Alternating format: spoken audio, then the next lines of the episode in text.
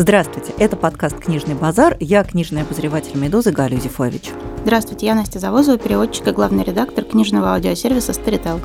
И сегодня мы поговорим о писателе с очень противоречивой, я бы сказала, репутацией в России. Мы будем обсуждать книгу Сергея Довлатова «Заповедник», и когда я готовилась к этому подкасту, я, помимо всего прочего, почитала отзывы на Сергея Довлатова, которые пишут просто читатели в самых разных сервисах, там, в Лабиринте, в Литрейсе, в э, Лайфлибе и прочих местах, где люди имеют свойство оставлять какие-то заметки о прочитанном. И я должна сказать, что для меня было огромным потрясением узнать, что очень многие люди воспринимают Сергея Довлатова как писателя, прости господи, юмориста юмориста. То есть люди обсуждают, насколько смешно им было читать «Заповедник». И вот тут я поняла, что что-то меня сбоит, потому что, конечно же, в «Заповеднике» есть некоторое количество совершенно роскошных гэгов, которые можно использовать отдельно от основного текста, которые живут в формате, ну, таких вот шуточек, которые входят в обиход. Ну, не знаю, какие-нибудь там псковские дали, это точно дали, настоящие псковские дали, спрашивает турист, приехавший в Пушкинские горы. Но в основном же это текст я бы сказала, надрывно трагический. Не просто грустный, не просто мрачный, а вот прям по-настоящему глубоко трагический. Вот я поняла, что для меня Довлатов и заповедник это совсем не смешно. И я впала в некоторую задумчивость. Я пытаюсь понять, это у меня что-то с чувством юмора, и надо как-то откалиброваться. Или все-таки это какое-то спорное прочтение, попытка описать Довлатова в терминах шутки юмора, и так же смешно, как Джером, и все такое. Я хочу сказать, что на самом деле я впервые познакомилась с э, творчеством Сергея Довлатова, когда мы начали готовить этот подкаст, потому что до этого он как-то совершенно прошел мимо меня. Я не слышала ничего о Довлатове ни в детстве, ни в подростковом возрасте. И впервые что-то я ему слышала, когда я поступила, собственно, в университет э, МГУ на филологический факультет. И тогда у меня стало впечатление, что это какой-то писатель действительно очень смешной, потому что если до меня доходил Довлатов в каком-то виде, то это были какие-то анекдоты. Когда я начала слушать «Заповедник», который как-то совершенно превосходно озвучил Дмитрий Креминский, то я некоторые фразы, не читая, опознала. Например, о том, что я так много прочела в вреде алкоголя, что бросил читать. И это все опознается. Ну да, знаю. такие мемы, как из... Да, или умер, или героя дали. Ну, это вот все, все это абсолютно на слуху. Но поскольку я читала «Заповедник» впервые вообще в жизни, и до этого я читала только вот эти какие-то анекдоты, ну, конечно, известный про Риту Райт Ковалеву и Ванигуты. Этот анекдот слышал каждый переводчик – вот. И я, э, когда начала слушать Довлатова, то действительно к середине книги мне хотелось вот то, что мы говорим, повеситься с гаражами. Потому что, как мне кажется, более грустной, более мрачной, более трагической книги я не читала в жизни. То есть, понятно, что Довлатов, конечно, великий писатель, что это действительно такая очень классическая классика, но это было вообще не смешно. Было немножко смешно, даже не смешно, а забавно в начале, когда главный герой приезжает в Пушкинские горы, когда он, э, там, я не знаю, описывает э, какие-то свои первые впечатления от заповедника. Но чем дальше, тем хуже, когда начинается спуск героя как в ад в алкоголизм, вот этот бесконечный черный запой с четырьмя рублями в кармане, проводы жены, вот это все, то я, я просто не могла слушать. Это три часа, это были самые мутные три часа в моей жизни, наверное.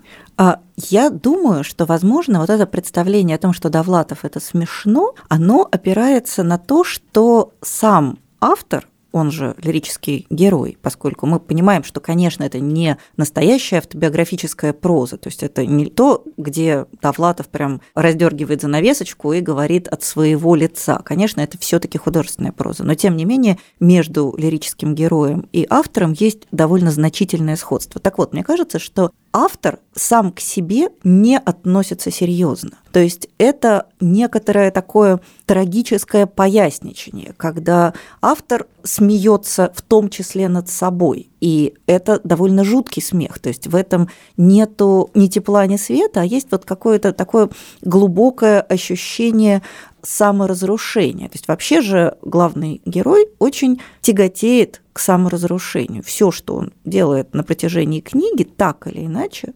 это попытки селф-харма. То есть то, что он не режет себе руки бритвочкой, так это просто потому, что в тот момент такой селф-харм еще не изобрели. А так, я думаю, что он бы, как Джуд, пошел бы в ванну э, и порезал бы себе ручки, чтобы побольнее было. Потому что, например, совершенно жуткая сцена, действительно, когда герой, проводив свою жену и поняв, что, в общем, надо либо эмигрировать, либо признать, что у него больше нет ни жены, ни дочки, вот он в этот момент идет и напивается. И вот как он напивается, это очень болезненная сцена. В одиночестве выпивает бутылку водки, закусывая время от времени рябиновыми ягодами. Любой человек, который в жизни пробовал рябину, он знает, как это мучительно. То есть в этом есть какой-то элемент самонаказания. И при этом это самонаказание смешное. То есть он пытается дистанцироваться от себя, он пытается сделать вид, что это не важно и не страшно, как-то обесценить собственную трагедию, выставить ее в таком юрническом свете. И это, конечно, производит очень сильное впечатление. И вот вы сказали, что это прям классика-классика, а мне кажется, что Довлатов в некотором смысле перпендикулярен традиции русской классики, потому что он он намеренно юрнически несерьезен. И, по-моему, вот такого типа несерьезность последний раз мы в русской литературе встречаем где-нибудь в окрестностях Грибоедова, у которого вроде бы чатские положительные герои, но в то же время он же еще и смешной. Мы не только ему сочувствуем, мы видим, какой он смешной, нелепый, гротескный и так далее. Кстати, вот Грибоедов же также разбирается на цитаты и также местами кажется смешным, при том, что, в общем, ничего смешного в «Горе от ума», как мы помним, не происходит, совсем наоборот. И я думаю, что вот это представление о довлатовском юморе, оно восходит именно к тому, что Довлатов намеренно и, я бы сказала так, вивисекторски не относится к себе всерьез. Но мне кажется, что именно показатель хорошей классики, в том числе, ну, точнее, произведений, которые остаются во времени и считаются классикой, это когда автор все-таки не по-звериному серьезен. То же самое, как, э, например, не может считаться смешной поэма Мертвые души, хотя она почему-то Вроде да. бы она выглядит как смешная. Местами, да, действительно, местами, очень местами действительно смешная, но на самом деле очень грустная. Или определенные рассказы Зощенко, или Ильф и Петров. Вот, вот. все-таки я не могу считать это смешно. Мне всегда безумно грустно, когда я читаю. Да, рассказы. и неловко. Поэтому я, когда говорила о том, что Довлатов, в принципе, продолжает эту классическую традицию, я имела в виду вот эти вот наши великие произведения, которые кажутся вроде бы смешными, но на самом деле они... Э, но на самом деле по-прежнему удавиться за гаражами. Да, ну нет, не то, что давиться за гаражами, но они на самом деле очень грустные и прям тяжелые.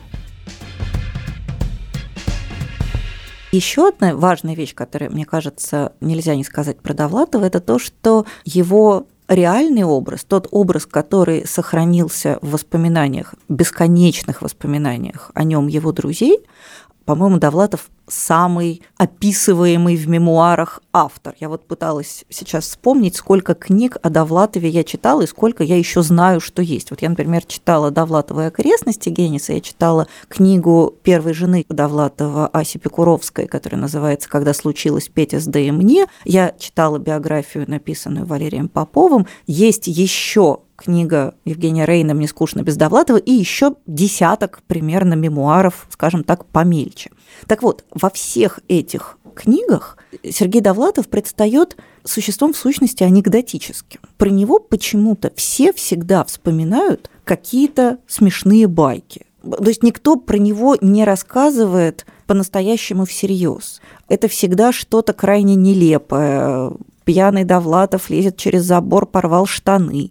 Довлатов уехал в Таллин, кому-то соврал, что он уехал в Ригу, и ему в Ригу пишут письма, а он между тем сидит в Таллине и, соответственно, считает, что все его забыли и забросили.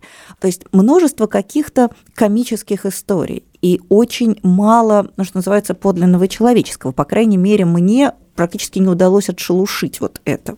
Я, поскольку ничего совсем не знала о Довладове, то когда я прослушала заповедник, я решила поискать какую-то информацию о самом о нем решив подойти к делу с точки зрения литературы. Ну как, нужно же сначала какие-то основные узнать биографические данные. Поскольку я плохо ориентируюсь в отечественном литературоведении, особенно современном, первое, что мне попалось, это биография Довлатова, которая вышла в серии ЖЗЛ в «Молодой гвардии» за авторством Валерия Попова. Я думаю, ну окей, Жизел. Жизел настраивает на серьезный лад. Да, думаю, ну, по крайней мере, я узнаю, наверное, какие-то основные вехи жизни Довлада. Я пойму, я не знаю, где он родился, как рос, что все. И буквально с первых страниц я поняла, что это какая-то книга, которая сама, по мере того, как она начинает развиваться, она превращается в какой-то бесконечный анекдот. При этом я могу сказать, что эта книга написана как-то очень уж плохо, или наоборот, автор хочет рассказать это как анекдот. Нет, она довольно доброжелательная, немножко наивная, добродушная книга, но это один большой анекдот про тусовку клевых, прикольных людей, которые, не знаю, условно ночевали в парке, умывались водой, а потом шли к Юрию Олеше бухать коньяк и разговаривать о литературе. Там все время звучит этот рефрен. Время было такое прекрасное. Выпил коньяку, и столько можно было говорить о литературе. А это все очень искренне делается, и Довладов появляется во всей вот этой вот лавине воспоминаний о том, какое это было невероятное время. Время действительно было невероятное. По-моему, уже говорили об этом в каком-то из выпусков э, подкастов, когда писатель это была фигура какая-то, прям действительно. И вообще литература это было важно, и важно было ее писать, важно было ее читать, и важно было о ней говорить. То есть да, это какой-то такой прям другая эпоха, когда у литературы был совершенно не такой статус, как сегодня. Как я еще поняла, в 60-х годах до читающей, образованной молодежи в крупных городах наконец-то дошли какие-то сокровища мировой литературы, в том Хемингуэй, числе... например. Нет, не только Хемингуэй, но и что-то более ранние серии Пруст, Кавка. Ну, то есть вот да, конечно. наконец дошла вот эта волна больших шедевров модернизма. Все их читали, все обсуждали. А, понятно, что они повлияли на ориентацию при письме на стиль, ритм фразы и пренебрежение сюжетом. Потому что, например, Довлатов, он же, конечно, весь про ритм фразы и про выстроенность ее, про законченность, про вот эту вот округлую точечку в конце каждой фразы а не про историю, как история. Вот. И я прослушала половину этой книги. Мне теперь хочется почитать какие-то книги Валерия Попова, потому что мне кажется, что это мой человек, потому что в какой-то момент он тоже включает режим каравана историй. И когда у него на страницах появляется веснушчатый и краснеющий Ося Бродский, я сразу вспоминаю свою любимую фразу журнала «Караван историй» о том, как Мэтт Деймон отвернулся к окну, на его мужественных скулах заиграли желваки. Вот. Но у него все это как-то выглядит очень добродушно. Видно, что просто его прет от того, что вот он с такими людьми классными тусил, разговаривал, проводил время. Его здесь Броски, вот Довлатов. Понятно, что я читала многие отзывы на эту книгу, и кто-то говорит, что он, не знаю, про кого-то высказал довольно ядовито. Мне кажется, это скорее такое слишком избыточная радость по поводу существования многих людей и сопричастности автора к этим людям, поэтому какие-то вещи, конечно, кажутся довольно откровенными. Хотя, не знаю, возможно, на месте бы, например, Аси Бекуровской я бы не обрадовалась. Напиши про меня так, как там написано. Но, в общем, неважно. После этого я пошла, открыла мемуары Александра Гениса и думаю, ну, может быть, здесь. Нет, и там точно то же самое. Буквально на второй странице уже включается какая-то байка, как люди несут брикет замороженного хека кому-то в гости, и там что-то случается, потому что хозяйка кладет этот брикет хека, не размораживая прям в картонке на сковороду, и начинает пахнуть по всей кухне. В общем, и там тоже буквально не успела начаться книга, еще не успел появиться Довлатов, уже значит, случился какой-то анекдот. Открыла эссе Бродского, там то же самое внезапно. И мы, значит, с Довладовым штурмовали какую-то миловидную крепость. Ну, тут я уехал в Среднюю Азию внезапно. А когда приехал, крепость уже пала. И тоже думаю, господи, ребята, расскажите, пожалуйста, про Довлада. Вот это вот родился, женился, ну что-то, что, что с ним было, как, что.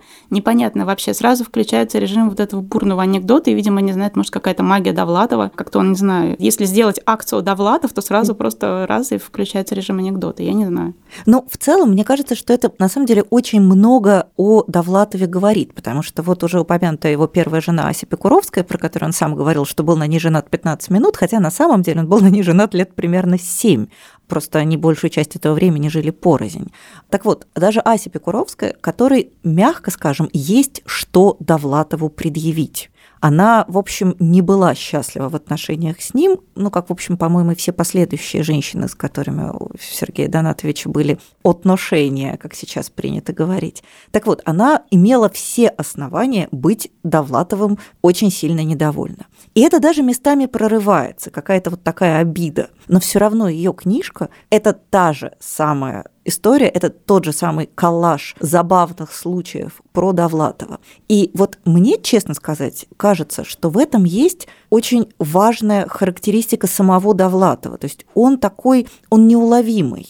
Про него очень сложно что-то понять изнутри, потому что он ведет себя очень таким ярким способом. Про него остаются истории и совсем не остается каких-то глубинных мнений. И вот мне, честно сказать, от этого стало немножко за Довлатова обидно, потому что, вот скажем, какие-то философские, почти эссеистические куски, которые присутствуют в заповеднике, они, очевидно, значительной частью читателей почти игнорируются, потому что в них нет гэгов, потому что они не укладываются вот в этот образ Довлатова как всеобщего веселого клоуна, такого человека, про которого всегда есть что рассказать. Но ведь на самом деле есть еще одна важная особенность Довлатова, точно так же, как он был очень ярок во всех своих человеческих проявлениях, он еще был невероятно ярок чисто внешне. Вот просто если посмотреть на фотографии Довлатова, совершенно понятно, что он должен был производить огромное впечатление на людей как пишет э, мой любимый теперь автор Валерий Попов в своей книге «Огромный красавец-гигант».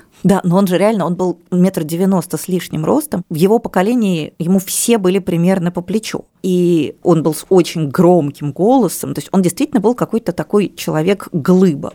И то, что в этой глыбе почти все и современники, и друзья, и доброжелатели, и бывшие жены, все они в основном видели какой-то набор гэгов, набор шуток, набор смешных историй, и почти ничего не рассказывают о том, как, как этот человек был устроен внутри, мне кажется, в этом есть что-то очень симптоматичное и тоже очень трагическое. То есть это же на самом деле ужасно грустно, когда ты прожил жизнь реально трагического писателя, умер молодым, наворотив кучу всяких глупостей и странностей, а про тебя рассказывают анекдоты, и при слове «Довлатов» все начинают улыбаться. Кажется, сейчас будет смешно.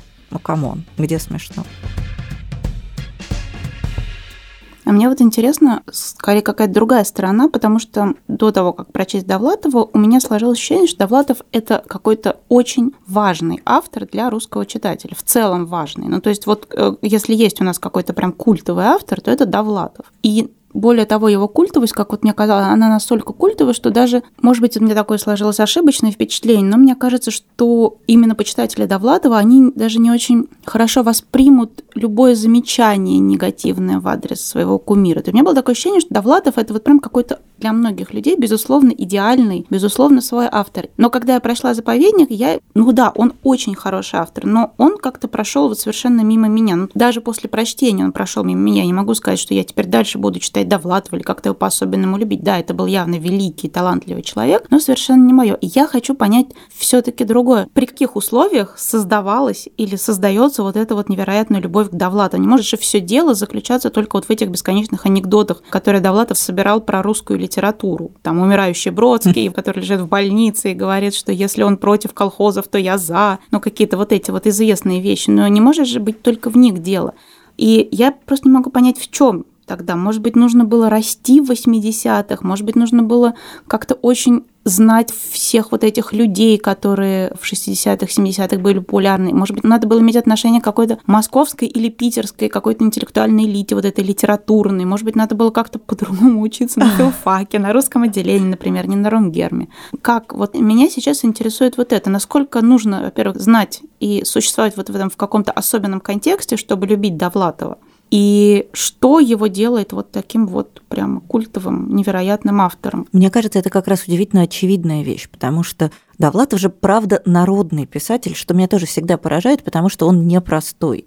Потому что, скажем, размышления Довлатова о природе творчества, извините, даже в заповеднике, они совсем не тянут на такую прям народную любовь. А в то же время Довлатов, он, я бы сказала, где-то вот между Есениным и Высоцким он занимает позицию в статусе вот такого народного кумира. И мне кажется, что это сочетание двух вещей. Во-первых, сам Довлатов очень такой характерное, даже немножко гротескное воплощение образа русского писателя. Во-первых, он много пьет. Во-вторых, он ведет беспорядочный образ жизни. В-третьих, он непризнанный гений. В-четвертых, он ироничный, обаятельный и яркий.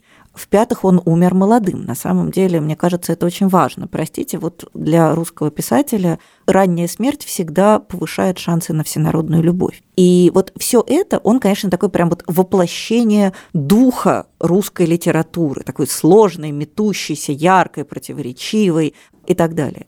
Во-вторых, ну, собственно, сами его тексты, вот то, что вы говорите, почему вам местами было уныло и неприятно. Да, господи, потому что это прямо воплощенное русское все. Вот там каждый штрих, каждая фраза, каждая строчка, они обладают вот этой какой-то невероятной красотой правды, я бы сказала. Нет не то, что ощущение малейшей фальши, есть ощущение того, что это невероятно, предельно близко, и до сих пор оно в значительной степени такое. Вот там, помните, в заповеднике была экскурсоводша, которая каждый раз, каждый день во время экскурсии плакала на могиле Пушкина. Вот увидит могилу Пушкина и сразу бьется в конвульсиях, рыдает. И за это ей даже подарили кухонный набор за 42 рубля. Вот я должна сказать, я была уже взрослым человеком, не знаю, может быть, лет 15 назад в Пушкинских горах, там была экскурсовод, которая плакала на могиле Пушкина. Это даже не выглядело пародией, это просто так. Поэтому мне кажется, что вот Довлатов, он просто воплощение и персональное воплощение русского духа в литературе, и буквальное отображение русской действительности. Вот все абсолютная правда. Вот мы как жили по Довлатову 30, 40, 50 лет назад, так мы в сущности по нему продолжаем жить и сегодня. И, конечно, вот такого рода вещи, они не могут не служить основой для огромной всенародной любви. Мы когда начали подкаст, вы сказали, что многим Довлатов кажется смешным. А с другой стороны, вот то понимание Довлатова, которое вы сейчас привели, оно, мне кажется, более сложное вот эти две вещи у меня сейчас перестали сочетаться. То есть либо Довлатов так популярен, потому что он тупо весь состоит из гэгов и он смешной, либо все-таки он так популярен, потому что многие видят в нем вот этого проникновенного, очень точного русского писателя. А почему вам кажется, что это должно быть противопоставлено одно другому? Мне кажется, Просто мне кажется, это два разных прочтения. Да нет, мне кажется, что наоборот, ты с одной стороны абсолютно все узнаешь, а с другой стороны тебе это показывают таком заостренном, гротескном, очень смешном местами виде. Поэтому мне кажется, что тут совершенно нет никакого противоречия. А вот что меня, честно сказать, немножко удивляет, это то, что писателя Довлатова очень часто любят женщины. То есть он такой, не то чтобы специально женский писатель, но вот я почитала довольно большое количество отзывов, как я уже сказала, просто читательских отзывов. Значительная их часть написана женщинами. Понятно, что в среднем читают больше женщины, чем мужчины, и отзывы, наверное, тоже пишут чаще женщины, чем мужчины. И тем не менее, я должна сказать, что для меня одной из важных эмоций в процессе перечитывания заповедника была та же самая эмоция, которую мы уже обсуждали, когда, по говорили о Хемингуэе, а именно то, что как же этот человек плохо относится к женщинам. И удивительным образом вот это почему-то среднюю русскую читательницу, да и читателя не особенно триггерит, никого как-то не тревожит то, что Довлатов даже о своей жене, которую он совершенно очевидно любит, ну, то есть, по-моему, да? Как вы считаете, Настя? В смысле, Борис, ну, по крайней мере, он он относится к ней не так плохо, как всем остальным женщинам, которые он э, изобразил э, в романе. Ну, не знаю, мне кажется, что там вполне явная любовь, причем такая какая-то безысходная, уже непонятно, как с этим жить, и любовь, в общем, непонятно почему, непонятно, почему он ее любит. Ну, так вот уж вышло, любит и все. Судя по некоторым признакам, секс у них как-то очень веселый, несмотря на долгую совместную жизнь, или, может, благодаря долгой совместной жизни. И тем не менее, эта Таня, героиня, жена главного героя, выглядит в романе ужасной дурой. И причем такой презираемой дурой. То есть возвышенный главный герой приносит портрет Соло Беллоу, чтобы повесить его над буквально супружеским ложем. И его жена спрашивает, это кто? Видимо, он говорит Беллоу. Она говорит, а, Белов из Нового мира. И понятно, что в этот момент просто вот все должно обрушиться в тонкой внутренней организации главного героя, потому что он же интеллектуал, а у него жена его иная не знает, кто такой Беллоу. То есть, очевидно, он ее совсем не уважает. Он относится к ней совершенно, вот ну, не люблю слово объективация в силу его крайней затертости в последнее время, но тем не менее это вот прям реально она. И как-то вот на эту тему я не встречала претензий к Довлатову, хотя у меня лично они возникли. Я не очень понимаю, кто больше любит Довлатова, женщина или мужчина. Мне кажется, здесь, если есть какое-то расхождение, разрыв, то он, наверное, будет, как мне кажется, моим ощущением, скорее возрастной, чем по какому-то половому признаку.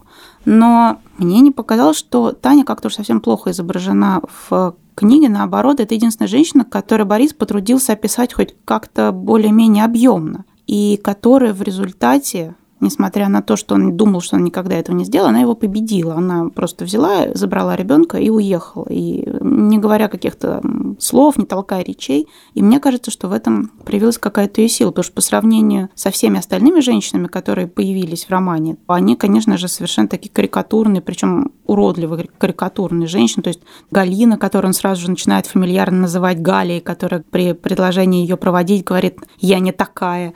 Или женщина это Марианна, которая допытывается от него, любит ли он Пушкина. За что он любит Да, Пушкина? за что вы любите Пушкина, и который он как-то совершенно хамит.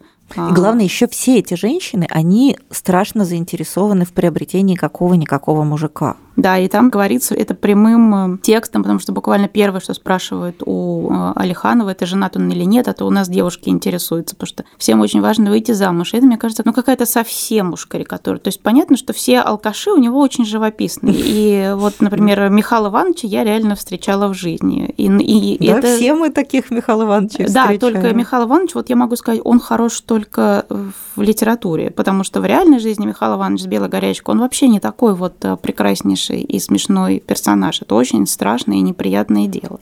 Но ведь смотрите, Михаил Иванович в результате гораздо симпатичнее, чем все эти, в общем, неплохие заповедниковые тетки с какими-то прекрасными порывами. А Михаил Иванович при этом выглядит гораздо обаятельнее, лучше и описывается с гораздо большей симпатией и уважением. У него просто больше экранного времени, как, как можно сказать. Михаил Иванович описывается явно симпатией, но при этом на меня он не произвел впечатление какого-то приятного персонажа. Но он явно нравится самому лирическому герою. Вот Борис, э, очевидно, питает к нему симпатию. Он его пытается защищать, он говорит, что он добрый. Хотя Борис как... питает к нему симпатию интеллигента такого, который вышел в народ, увидел народ и пытается как-то его загнать в... Упаковать, да. Упаковать его в структуру э, русского романа, что, значит, он приписывает ему какие какие-то мысли и помыслы, которых, может, у Михаила Ивановича нет. Потому что Михаил Иванович, на самом деле, важно тупо нажраться, занять с утра рубль и пойти похмелиться. А то, что там мычит себе Михаил Иванович лежа на койке, там уже додумывает целую картину, дописывает Алиханов. Мне кажется, разница только в этом, потому что женщина у него появляется так совершенно пунктирно. Ну просто каждая женщина это всегда карикатура, а главная женщина это, в общем, какая-то очень непонятная особа, про которую вообще не, не, невозможно определить, за что он ее любит, полюбил и вообще что их связывает, если она даже Соло Беллоу не знает, дура такая. Ну не знаю, мне кажется, вот вам сейчас показать портрет Сола Беллоу, вы опознаете его? Вот прям Нет, раз... если мне сказать, кто такой Сол Нет, Беллоу... вот не сказать, просто пока вот мужика знаешь,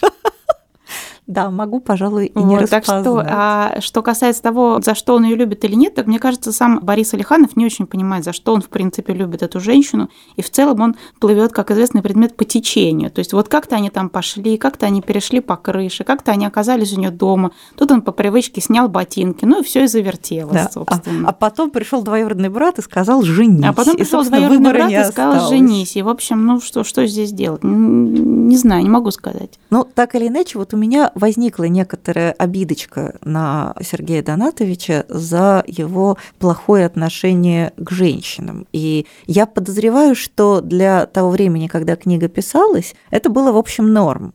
Но с сегодняшней нашей э, уже несколько такой феминизированной оптикой это как-то прям неловко, и хочется высказать некоторые претензии. У меня не претензия, у меня вопрос скорее другой. Мне было бы очень интересно понять, насколько Довлатов интересен, скажем, современным а, подросткам. Вот это Понятно это или нет? Вот, вот этот вопрос я умею отвечать. Каждый год я ставлю опыты на своих студентах и заставляю их читать странные книги, в том числе такие, которые бы они доброй волей никогда не прочли. Вот я должна сказать, что из советской литературы современная студенты, маленькие студенты, студенты бакалавриата нормально читают Довлатова и Аксенова. Практически все остальное – мимо и нуждается в очень большом комментарии. Так что Довлатов, да, удивительным образом очень живучий. Он совершенно не поблек и не померк. И вот вам кажется, что там нужно обязательно вырасти в 70-е годы в среде петербургской интеллигенции. Вот вообще нет. Приезжают мои крошки-экономисты учиться в Москву и вполне хорошо и качественно читают Довлатова, все понимают, в нужных местах ржут и вообще готовы про эту книгу говорить. И им не нужно пояснять этот советский контекст. А там вот, если вы обратите внимание, конкретно в заповеднике очень мало такого прям советского контекста, гораздо меньше, чем в среднем бывало. Ну вот, например, вся история с эмиграцией, кого выпускали, кого не выпускали, вот это ее прекрасная, довольно откровенная реплика Татьяны про то, что ей надоело, значит, радоваться сосискам из говядины, и я не помню точно эту фразу про колготки. Что да, ходить в рваных колготках. Ходить в рваных колготках. Вот мне кажется, это уже не совсем понятно. Нет, ну это же как раз все очень объясняется вот этот простой паттерн, что в Советском Союзе бедность, а в Америке гораздо богаче материальный мир, она, в общем, понятна. Ну, то есть это уж, я не знаю, кто такого может не опознать. Ничего такого экзотического с точки зрения информации там нету. А вот конкретно каких-то таких краеведческих деталей там очень мало. Они ходят в ресторан, как сейчас. Они, там, не знаю, едут на экскурсию на автобусе, как сейчас. Они снимают жилье. Но только понятно, что нету Airbnb, поэтому они снимают жилье вот таким кривокосым способом. От меня поразила, кстати, вот одна деталь, про которую я никогда в жизни не знала и не слышала. Там герой приходит в ресторан, и там стоит музыкальный автомат – вот я никогда в жизни не слышала, чтобы в Советском Союзе были музыкальные автоматы. Потому что для нас музыкальный автомат – это какой-то американский роман из 60-х, 70-х годов. Ты приходишь, бросаешь там монетку, и тебе поет Элла Фиджеральд. А тут, оказывается, такая же реалия присутствует в советском ресторане. Для меня это, например, было большим открытием. Так что как раз наоборот, Довлатов обладает счастливой способностью оставаться по-хорошему вневременным. И, видимо, за счет того, что он в самом деле фиксирует какие-то вот универсальные культурные вещи, не меняющиеся со сменой поколений. В этой точке, я подозреваю, нам уже пора переходить к разделу практических рекомендаций. И я хочу порекомендовать для начала книгу уже упомянутого нами сегодня многократно автора Александра Генниса, написанную им в соавторстве с его другом и многолетним соавтором Петром Вайлем. Эта книга называется «60-е. Мир советского человека». Я должна сразу сказать, что я, во-первых, очень-очень люблю эссеистику Вайля и Генниса и считаю их такими прям первопроходцами, создателями этого жанра на русской почве. А во-вторых, я отдельно люблю и рекомендую эту книгу. Это, собственно, нонфикшн, это собрание эссе, которые работают как энциклопедия советской жизни. 60-е годы – это, конечно, такое акме, такая вершина советской эпохи, когда все плохое уже, в общем, кончилось, а все следующее плохое еще не началось. И Вайль и Генис очень внимательно. На самом деле они проделали огромную, настоящую такую культурологическую работу. Они собрали и зафиксировали множество важнейших феноменов эпохи. И вот я всегда всем советую читать эту книгу в качестве компаньона к всем советским авторам, потому что из нее наш современник может очень многое узнать о том, как была устроена советская жизнь. Причем это касается как материального мира, так и мира идей, мира каких-то концепций. То есть лучший способ погрузиться в советскую эпоху, такой одновременно очень компактный, великолепно написанный, очень афористичный и в то же время невероятно точный, информативный и объемный. То есть мне кажется, что если при чтении заповедника у вас возник какой-то внутренний запрос чуть лучше понять ту эпоху, которая заповедник породила, то книга Петра Вайля, Александра Гениса «60-е. Мир советского человека» – это эталонный текст, который может служить таким расширенным культурологическим комментарием и к заповеднику, и, в общем, ко всей остальной советской прозе 60-х, 70-х, первой половины 80-х годов. Вот над чем я думаю это все время я пытаюсь понять вот то, что мне было совершенно не смешно, а наоборот, очень неприятно и плохо при чтении Довлатова. Это все таки какая-то поколенческая штука? Или это просто потому, что Довлатов не мой писатель? Боюсь, Настя, что второе. Потому что я знаю очень многих людей именно вашего поколения, а также сильно младше. У меня вот студенты любят Довлатова. У меня в прошлом, нет, в позапрошлом году больше всего студентов взяла на разбор при довольно большом разбросе выбора именно текста Довлатова.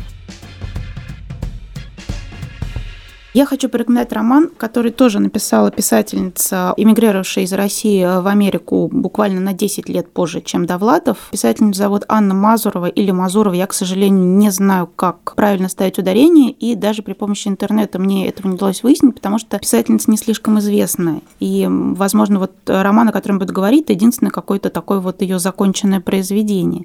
Роман называется «Транскрипт», и он, в общем-то, почему я про этот роман узнала, прочитала и полюбила, это роман про переводчика. А, и он схож с заповедником во многих каких-то структурных точках. Так же, как в заповеднике у главного героя нет какой-то специально выстроенной большой плотной истории, а есть, скажем, такой набор зарисовок из жизни лирического героя. Также и э, транскрипт – это такие зарисовки о жизни такого недотепистого, неуклюжего, очень-очень русского а, переводчика по фамилии Муравлеев, который э, тоже живет не в России и подрабатывает тем, что иногда переводит э, в самых разных условиях. То на судебных заседаниях, то где-то на радио, то что-то там еще какими-то письменными переводами пробавляется.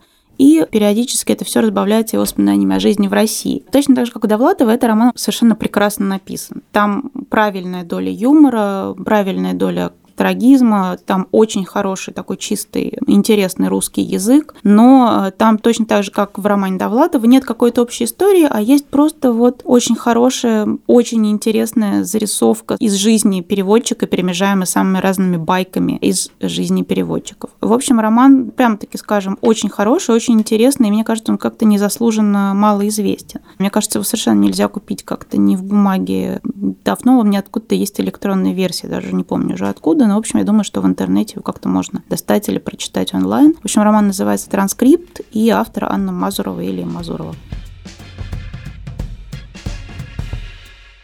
Я хочу посоветовать автора, который был ну, практически ровесником Довлатова и, конечно же, тоже относился к той же самой прекрасной компании петербургских э, выпивох, интеллектуалов и литераторов. Я хочу посоветовать роман Андрея Битова, который называется «Улетающий монахов». Вообще Андрей Битов, он умер полтора года назад, и он писатель, как мне кажется, несколько недооцененный сегодня, потому что для советская литература, он был такой странно постмодернистский, не вполне укладывающийся в наше привычное представление о том, какая она должна быть, это самая советская литература, но и в целом он, я бы сказала, менее характерный, менее яркий, менее особенный, чем Довлатов. И тем не менее, «Улетающий монахов», на мой взгляд, совершенно потрясающая книга, особенно в первых своих частях.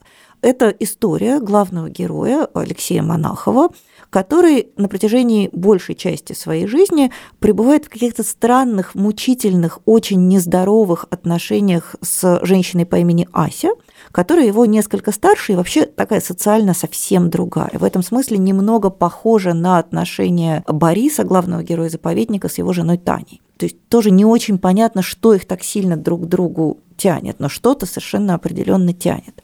И в сущности это не вполне цельный роман, это скорее набор рассказов из жизни главного героя.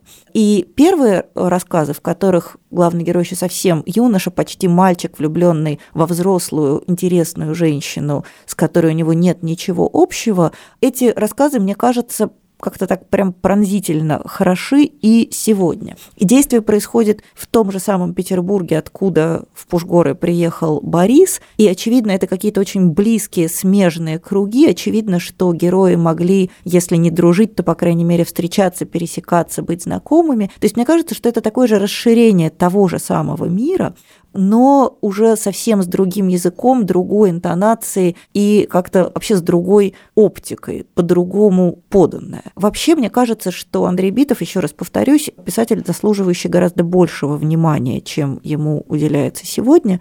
У него есть, на мой взгляд, абсолютно вообще такие вневременные великие книги, как, например, «Преподаватель симметрии». Это тоже потрясающий сборник коротких текстов, образующих вместе нечто большее, чем просто их сумма. Но именно с заповедником в наибольшей степени рифмуется улетающий монахов, который, мне кажется, такой одной из вершин советской застойной прозы в самом лучшем смысле этого слова. Так что если вы не читали, то обратите, пожалуйста, внимание Андрей Битов «Улетающий монахов». Я хочу порекомендовать книжку американской писательницы турецкого происхождения Элиф Батуман – который называется «Идиот». На самом деле, конечно же, ближе всего к Довлатову у Батуман сборника ее прекрасной публицистики, который называется «Бесы», и он посвящен приключениям американского слависта в дебрях русской литературы. Очень с любовью написанный сборник, в котором есть какая-то небольшая сквозная вообще история, и которая также бывает местами совершенно округлая и смешная, как некоторые высказывания Довлатова. Но «Бесов» мы, мне кажется, неоднократно рекомендовали в подкасте. Это одна из моих любимых книг книг. А вот у Батуман есть еще роман, который называется «Идиот», точнее, наверное, «Идиотка». Поскольку это еще явный амаш Достоевскому, то название романа переводится очень однозначно. И с романом Довлатова его опять же роднит то, что э, Батуман бесконечно прекрасно хороша на короткой дистанции, на расстоянии одного высказывания. Она пишет невероятно хорошо. Вот это тот случай, когда каждое предложение продумано, каждое предложение закончено, каждая сцена, она невероятно ритмизована, она в нужных местах смешная, в нужных местах трагичная, но на большом пространстве роман, конечно, распадается на вот эти калейдоскоп сцены, зарисовок и каких-то странных происшествий жизни главной героини. И, собственно, весь роман – это рассказ о том, как героиня поступила в университет, в американский, встретила и влюбилась в венгерского студента по имени Иван. И как-то вот между этими двумя событиями произошло много разных внутренних событий, скажем так, в жизни героини, которые она бесконечно в режиме текста проживает, осмысляет. Они с этим Иваном переписываются по электронной почте, и переписка становится огромной частью вот этого романного нарратива. И, кстати, это на самом деле какой-то тренд, который потом поднимет, скажем, Салли Руни в своем уже совсем нашумевшем романе, когда вот это вот выяснение отношений посредством электронной переписки, оно прям станет каким-то очень показательным для романов этого поколения. И вот Селин героиня романа, она в чем-то близка Алиханову не потому, что она также бесконечно бухает и а, не очень понимает, что происходит вокруг. Она скорее все время пытается как-то отрефлексировать жизнь вокруг себя, и она постоянно, то есть она понимает, что она идиотка, она как-то пытается, возможно, себя выставить смешнее, чем она есть на самом деле, и это ее попытка понять этот огромный страшный мир, она все время пытается как-то пошутить, потому что все время оказывается в каких-то идиотских, дурацких ситуациях, в которых, наверное, оказываемся все мы. В общем, на самом деле это очень трогательный, тонкий роман, который не нужно читать как-то вот большим забегом. Возможно, его стоит растянуть и читать как сборник рассказов и возвращаться к нему, не знаю, там можно на протяжении года читать туда понемножку и просто наслаждаться тем, как э, Батуман прекрасно, смешно и очень э, тонко пишет. В общем, рекомендую Эльф Батуман роман «Идиот». Ну и я хочу порекомендовать писателя, которого я как-то так внутри себя привыкла называть Довлатов здорового человека. Я хочу посоветовать вам прочесть книгу израильского писателя Эдгара Керрита, которая называется «Семь тучных лет». Когда я говорю Довлатов здорового человека, я имею в виду только то, что Керет очень похож на Довлатова интонационно, он очень похож на него тоже структурой письма. И в то же время в Керрите отсутствует вот эта какая-то затаенная неприязнь к самому себе, вот это такое постоянное желание выставить себя в дурацком, нелепом, неприятном свете. «Семь точных лет» – это сборник рассказов, которые укладываются во временной промежуток между двумя важными событиями в жизни автора. В начале книги у него рождается сын, а в конце книги у него умирает отец. И между двумя этими точками проходит семь лет.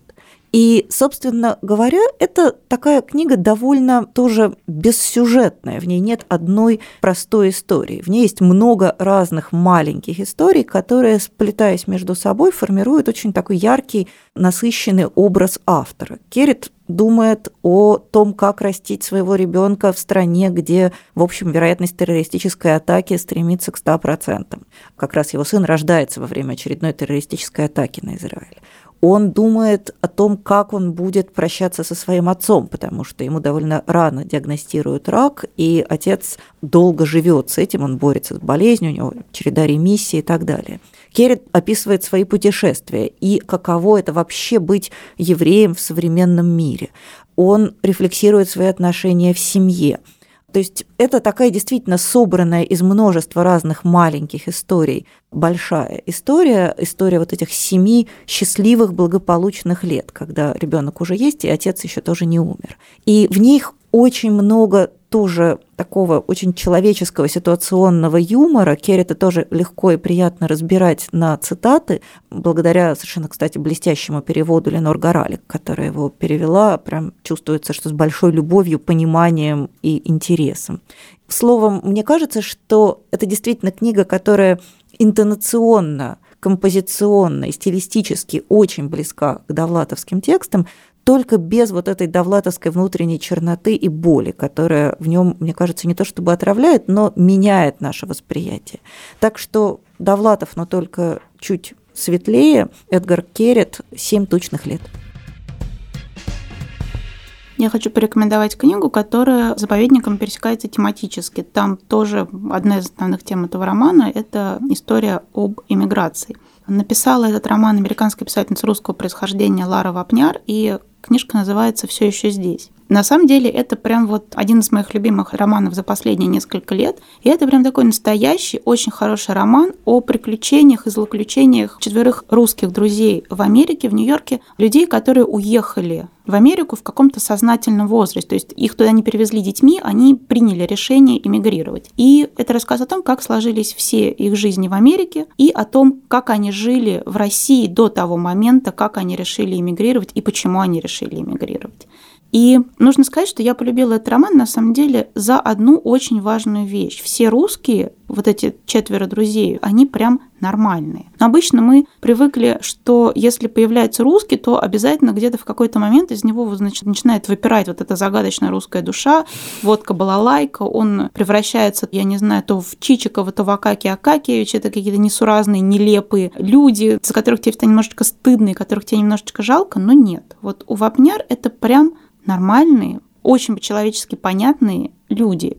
И они настолько по-человечески понятны, что ты как-то сразу начинаешь им всем сопереживать, даже если ты не согласен как-то с их поведением или не согласен с их поступками. Но они прям вот нормальные люди. Тебе за них не стыдно. И это это обычные такие русские ребята, которые вот попали в Америку, и, блин, надо как-то выживать. И роман называется все еще здесь, потому что, конечно же, все они мечтают, ну, у них довольно у каждого непростая там жизнь по разным причинам, все они, конечно, мечтают разработать какое-нибудь приложение, быстренько его загнать за большие деньги какой-нибудь крупной компании, на этом как-то нажиться. Они придумают какую-то очень такую сложную идею о том, как сохранить людей живыми после смерти. Грубо говоря, придумывают какой-то такой большой, сложно устроенный вариант виртуального кладбища галереи. И понятно, что они постоянно обдумывают этот вопрос и как-то его дотачивают. И на самом деле они постоянно прорабатывают вопрос о том, как мы все живем и как о нас будут помнить, и кто мы такие есть. Но понятно, что кроме этого у них есть какие-то общечеловеческие проблемы. И что я могу сказать? Это прекрасный роман про людей. Если вы любите романы про людей, это все очень понятные русские люди. Их злоключения в Америке, они все равно понятны, даже если вы не жили в Америке никогда. И это роман, в принципе, про хорошее скорее. Там нет какой-то вот черноты и тусклости, и все более-менее хорошо заканчивается. Но э, точно так же, как герой заповедника, он явно балансирует возле вот этого вопроса, ходит кругами и бухает, думая, ехать, не ехать, и какое-то важное решение, как оно переворачивает судьбу каждого человека. Точно так же, в общем-то, все герои Вапняра, они все судьбы отстраиваются от этой большой отправной точки отъезда из привычной среды в среду совершенно новую. В общем, очень рекомендую. Прекраснейший роман, отлично написанный и очень какой-то вот правильно по-человечески теплый. Лара Вапняр все еще здесь. На этом мы заканчиваем наш сегодняшний разговор, а в следующий раз мы вернемся к вам с беседой о писателе, который для очень многих представителей советского времени и постсоветского времени на самом деле тоже остается таким воплощением благородного, прекраснодушного мечтателя. И поговорим о Рэе Брэдбери и его книге «Вино из одуванчиков», с которой, я думаю, очень у многих наших слушателей связаны нежные, трепетные и отчасти сентиментальные воспоминания. Я Галя Юзефович. До свидания. Я Настя Заузова. Пока.